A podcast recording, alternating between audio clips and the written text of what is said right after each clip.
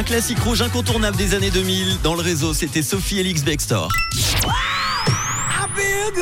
Et aujourd'hui, c'est une bonne nouvelle qui concerne le cinéma suisse. La cérémonie des Césars aura lieu demain soir à Paris et elle a retenu le film La Voix Royale réalisé par le valaisan Frédéric Mermou.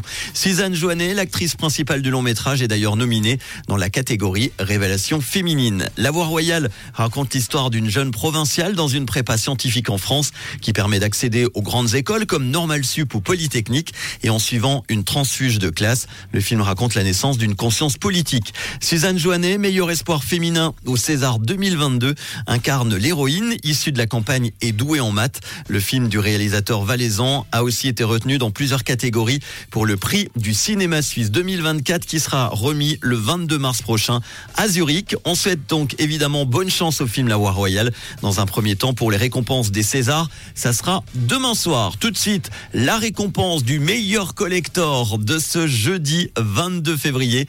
C'est l'année 1985 à l'honneur avec un groupe norvégien.